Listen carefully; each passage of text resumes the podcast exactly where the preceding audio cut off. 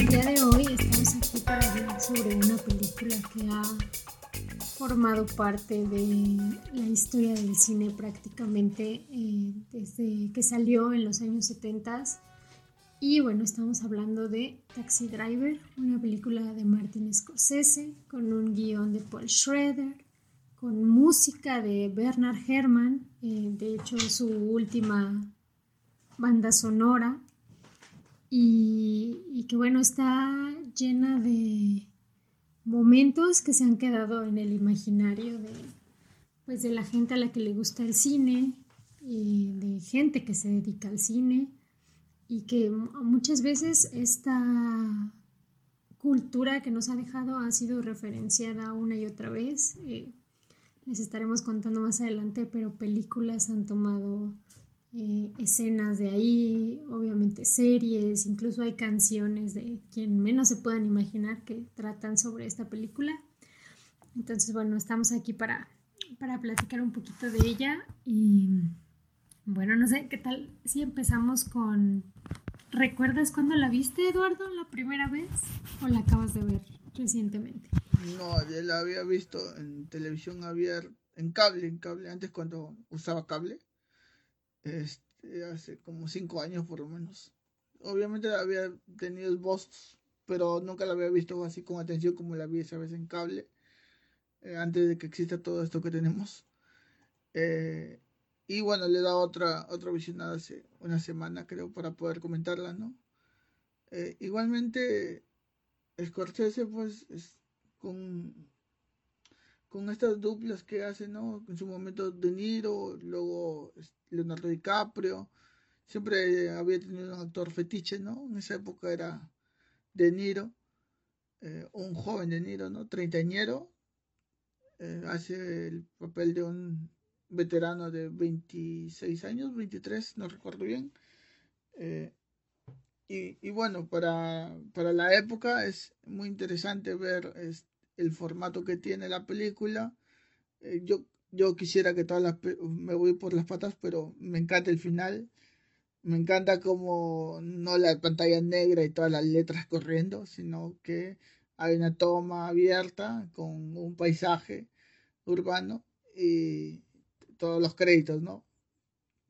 Amaría que todas las películas sean así. Pero bueno, no sé por qué cambió.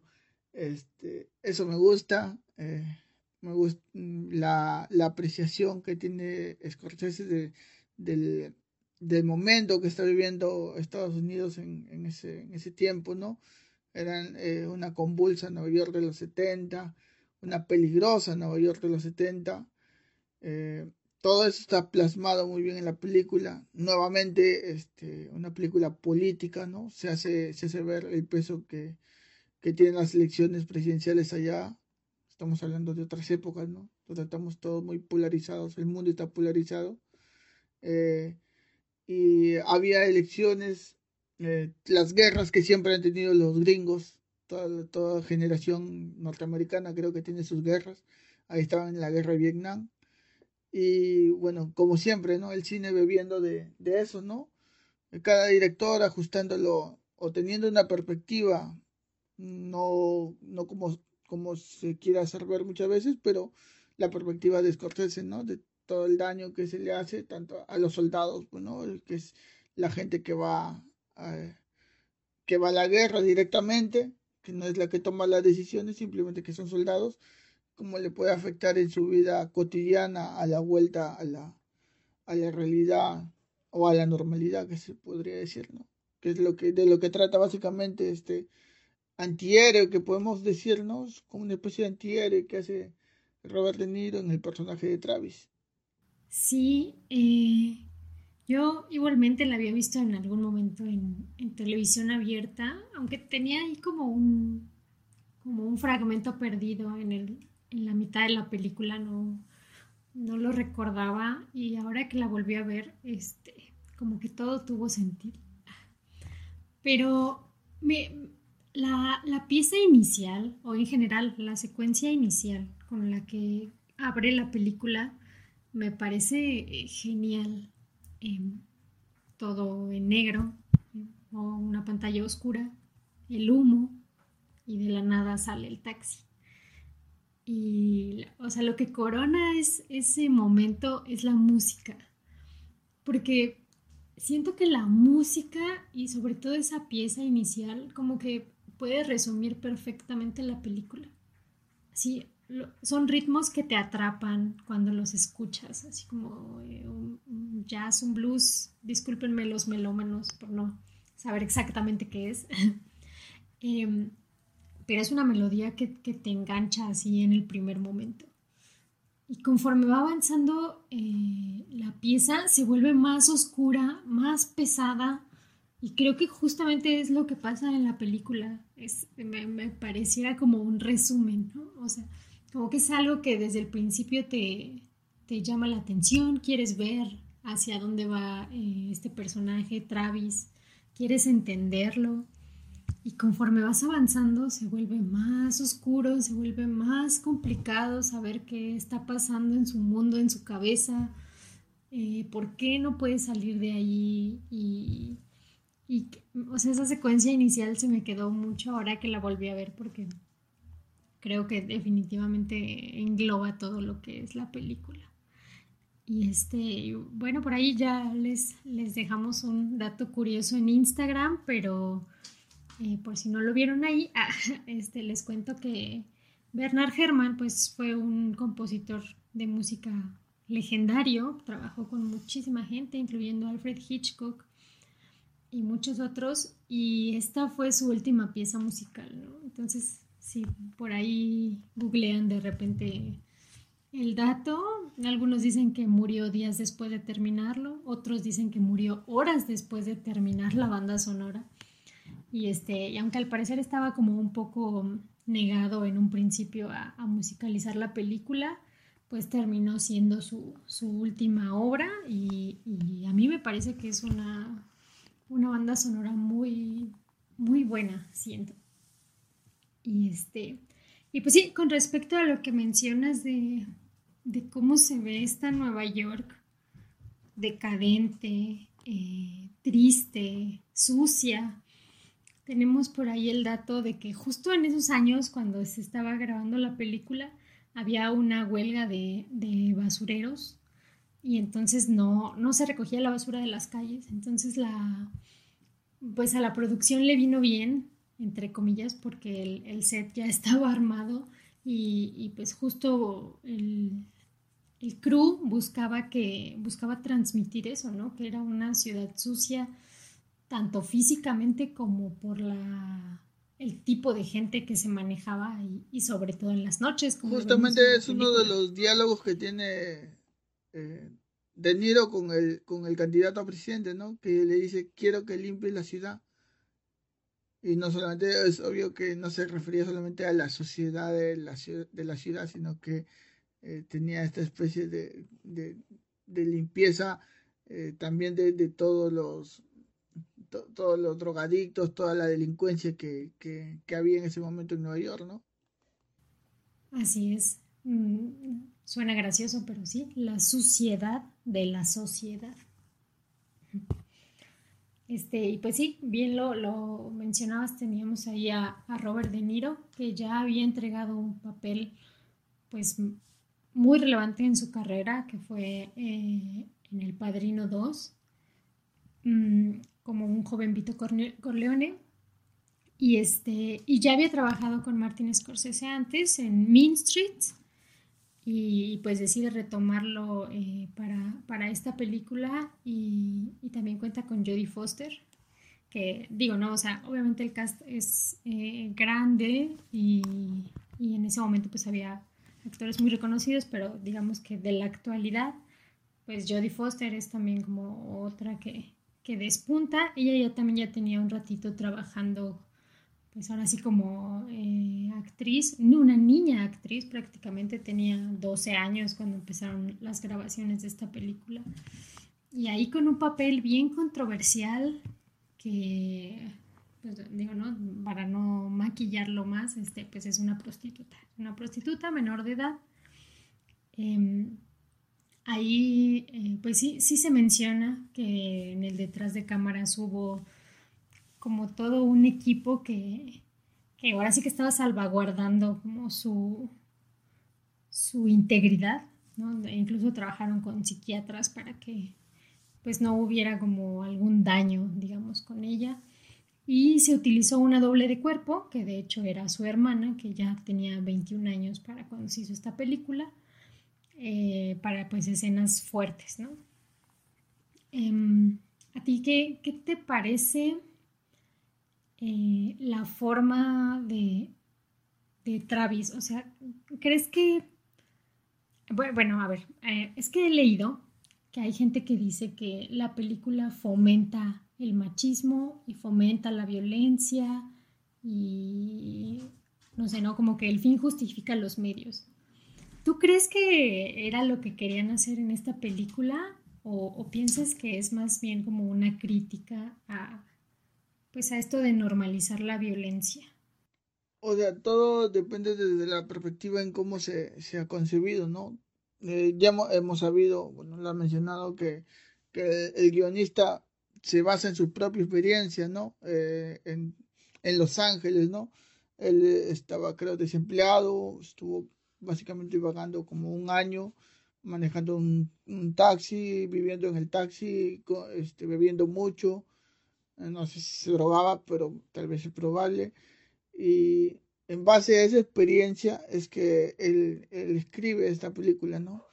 Ya por, para adaptarla, supongo, al, al cine es que le, se le se crea el personaje, ¿no? De, del soldado de guerra, que la vuelta a la ciudad y todo lo que, lo que nos muestra Travis, ¿no?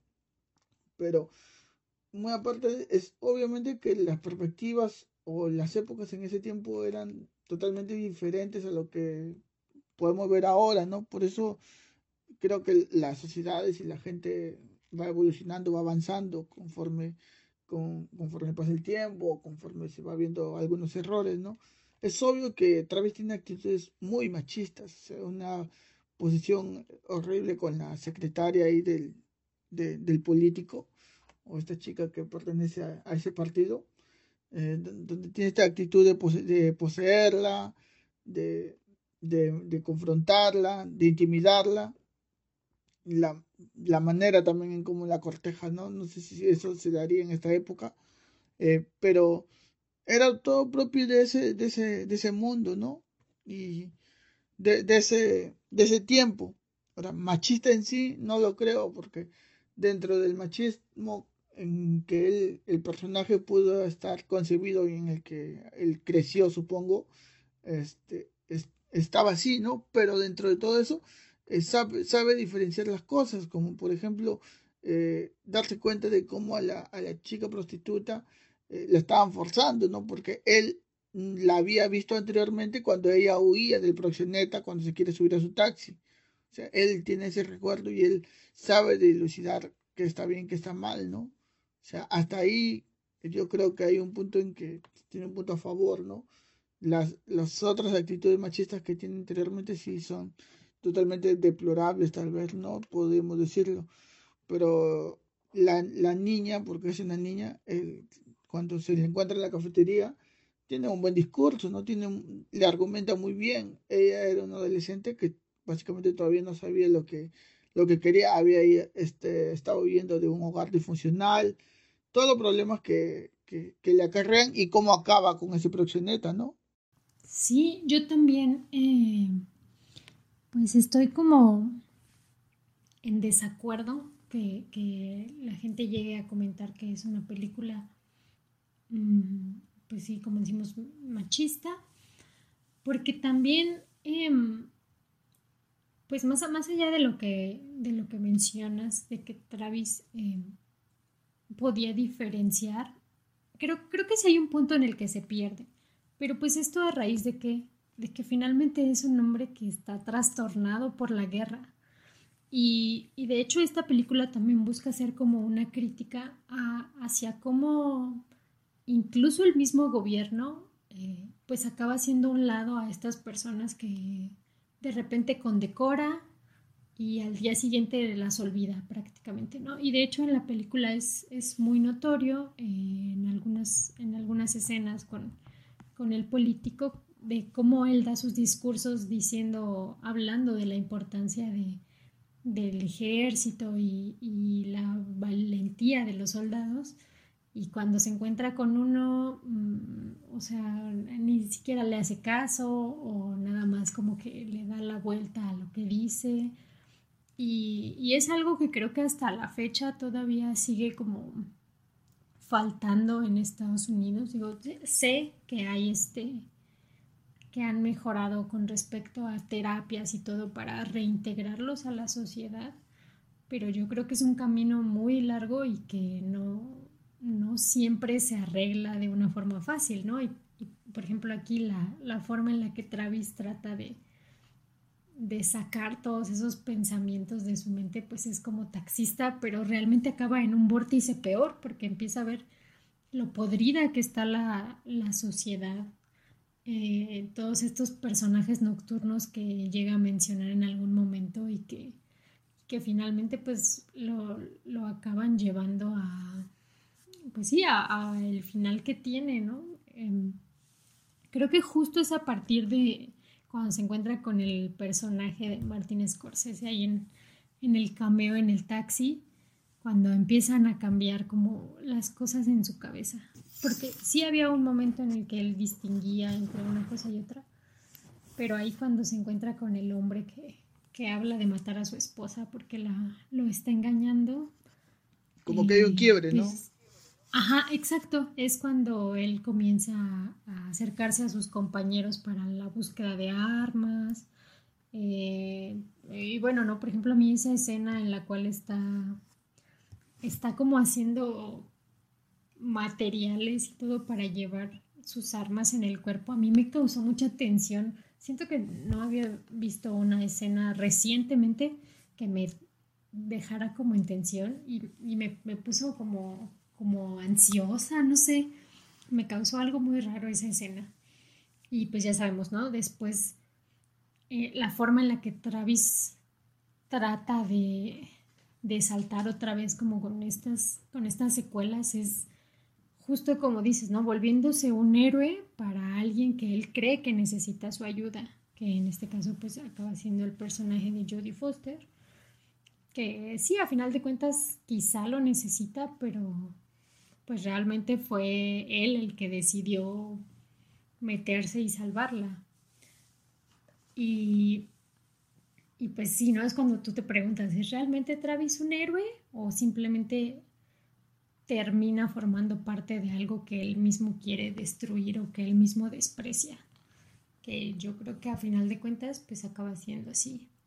Y creo que Scorsese pues hace, hace una crítica en ese sentido, en el sentido en el que estamos tan eh, bombardeados con este tipo de, situaciones que, que, en cualquier momento pues vamos... Em, ¿cómo se llama? Normalizando la violencia y, pues acabamos en cosas como en la película, ¿no? Que Betsy ya lo había dejado y cuando se lo vuelve a encontrar le dice, supe lo que hiciste, eres muy valiente, felicidades. Eh, los papás de la niña, ¿no? Que le mandan también una carta agradeciéndole pero pues cómo la salvó matando a personas, haciendo una masacre que, quizá no era tan justificada de alguna forma. Bueno, pero es que no era una masacre, él quería ser parte de la masacre, él quería ser una víctima más de la masacre, porque a toda, a, toda vista se, se ve que él iba a morir ahí, no, no iba a...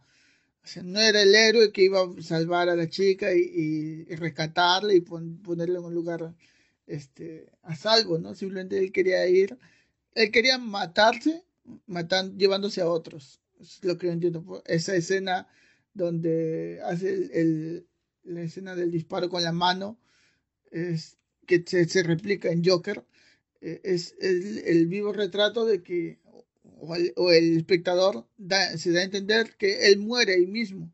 Es por eso que hay toda esta confusión de, de que si en verdad había muerto o, o, que si todo luego había sido como un sueño para nosotros, como como en, como en la otra película de Cuarón, que también no recuerdo ahora el título, pero son películas que te dejan como un, final abierto o, a libre interpretación, ¿no? Aunque ya hemos tenido la aclaración de, de, Scorsese como, tanto de Scorsese como del guionista luego. Sí, así es. Creo que, creo que estas películas que, que dices, ¿no? Que, que se quedan abiertas, eh, pues son un buen ejercicio justamente para crear estos debates. Yo, yo personalmente creo que sí vivió, o sea, mi, interpretación al final es que sí, eh, Travis sigue vivo y, la gente pues está glorificando el, suceso. Que sí, como bien dices, él, él esperaba morir, pero al final de cuentas pues se queda sin balas y ya no puede pues cumplir su objetivo final, pero, pero bueno, pues a, final de cuentas logra lo, lo, principal, que era salvar a, Iris. Y, bueno, ¿no? Él, queda ahí. Ahí también me, gustaría hacer un, paréntesis del trabajo que tuvo De Niro. Desde, por ejemplo, ir buscando como este acento particular de Travis, eh, el corte moicano, ¿no? Que, yo, les digo que casi cualquier persona tiene como en la mente así, dices Robert De Niro y yo creo que la primera imagen que se te viene es justamente esta de Travis con lentes oscuros, su moicana, riendo de forma cínica. Eh, bueno, pues este corte de cabello no fue una casualidad sino que sí fue un, corte que solían usar los soldados, sobre todo cuando iban a misiones muy peligrosas. Esto pues para alertar de cierta forma a compañeros que se pudieran encontrar en el camino de que, de que iban a ir a, pues a una misión, como les digo, muy, muy difícil y que lo mejor era no, pues no juntarse con ellos, no cruzarse, ¿no? Y, así se, se identificaban entre ellos. Y bueno, que también eh, eh, Robert De Niro trabajó como taxista durante un mes, sacó su licencia y todo para, este, para estar como taxista y, pues empezar él mismo a, vislumbrar cómo se veía la ciudad y, cómo era trabajar con, con, estos horarios tan pesados, ¿no? Que por ahí lo mencionan que trabajaba de 6 de la, de la tarde a 6 de la mañana y pues no me imagino lo que un taxista puede ver en las noches en Nueva York. Claro. Y bueno, esas son nuestras humildes opiniones de esta película, eh, comentándolas en pleno 2022, ya muchísimo tiempo después de ese, de ese estreno. Y bueno, este puntos en contra, ¿tú le ves algún punto en contra? Yo en verdad no le encuentro ningún punto en contra. Eh, la encuentro redonda, perfecta el tiempo no le sobra. Eh, hubiera sido genial verla en el cine. Seguro que de vez en cuando hacen estrenos. Eh, la he visto simplemente en el televisor. Eh, luego, una puntuación, yo sí le doy un 10 sobre 10. No puedo decir que es mi película favorita porque no para que algo sea bueno, para que yo crea que algo es algo favorito mío, es que me tengo que poner a investigar un montón de cosas más sobre, sobre lo que he visto, ¿no? Pero al, visionado como un espectador, es una película muy redonda, muy completa, eh, muy bien realizada en la época. Eh, entonces sí, es, yo le doy un 10 de 10. Wow, me, me dejas sin palabras.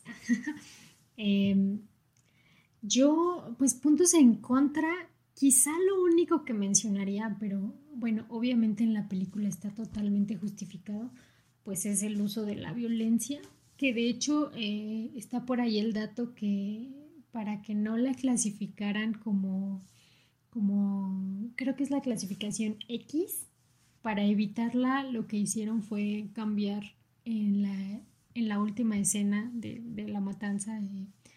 Modificar los contrastes para que la sangre no se viera como con este rojo intenso. Y fue así como lograron, así a penitas, eh, quedarse con la clasificación R. Pero pues les digo, ¿no? Eh, yo creo que está totalmente justificado. Eh, igualmente pues la, misma actitud de, Travis, ¿no? Como lo hablamos, puede que, que sea eh, pues fuerte, grosera y todo, pero está en un contexto en el cual está permitido de cierta forma. Y, bueno, no recordar lo que, lo que estamos diciendo, de que se ha vuelto un referente en la actualidad. ¿no? Tenemos ahí el dato de eh, Travis tuvo, estuvo como personaje en Grand Theft Auto en 1997. Los Simpson lo han parodiado. Eh, esta clásica escena de Me estás hablando a mí, eh, que por cierto fue improvisada por Robert De Niro, pues ha sido replicada en muchos lados. Eh, The Clash tiene una canción que se llama Red Angel Dragnet, que habla de esta película. Los fabulosos Cadillacs tienen una canción que se llama Mi nombre es Travis, ahí la, escuché y está muy buena y se los dejo entonces. Y bueno, ya lo dijimos, ¿no? Em, Joker, que, fue pues un boom hace no mucho bebe mucho de, Taxi Driver, en general del cine de Martin Scorsese. Y puedes ver Taxi Driver un día y al día siguiente el Joker y vas a estar como el meme de Leonardo DiCaprio, así de, ah, identifico eso, identifico eso, o como el Capitán América, entendí esa referencia. Entonces yo le pondría de calificación, ay, no sé, creo que un 9, me voy a quedar en 9. Eh, sí la considero una pieza clave en la historia del cine, pero em, pues la dejo ahí, la dejo con el 9. Em, y bueno, no sé, queremos escucharlos a ustedes. Eh, si les gustó este podcast, por favor denle like, coméntenos cuál es su, escena favorita, si creen que Travis es eh, un antihéroe bueno, si sí es un machista, Cuéntenos cuáles son en general sus, sus impresiones y, bueno, compártanlo si lo gustan y, también estamos em, pues abriendo este espacio para ustedes, para que ustedes opinen, para que ustedes nos recomienden y nosotros les recomendemos. Y, si, nos, si les gusta nuestro contenido, pues también tenemos, estamos abriendo la opción para que nos donen cualquier cosa, lo que ustedes puedan, lo que ustedes quieran y para nosotros seguir creciendo para ustedes. Entonces, eh, bueno, no sé si tengas algo más que decir, Eduardo. Yo con esto terminaría mi participación. Sí, el link de la donación está en el primer comentario en, en, YouTube y si no, en la página de Facebook Agualpoc. Ahí van a encontrar también en las historias o si quieren nos piden el link por mensaje. Así que estamos ahí atentos a todos. Y muchísimas gracias, Angie. Esperemos que les haya gustado.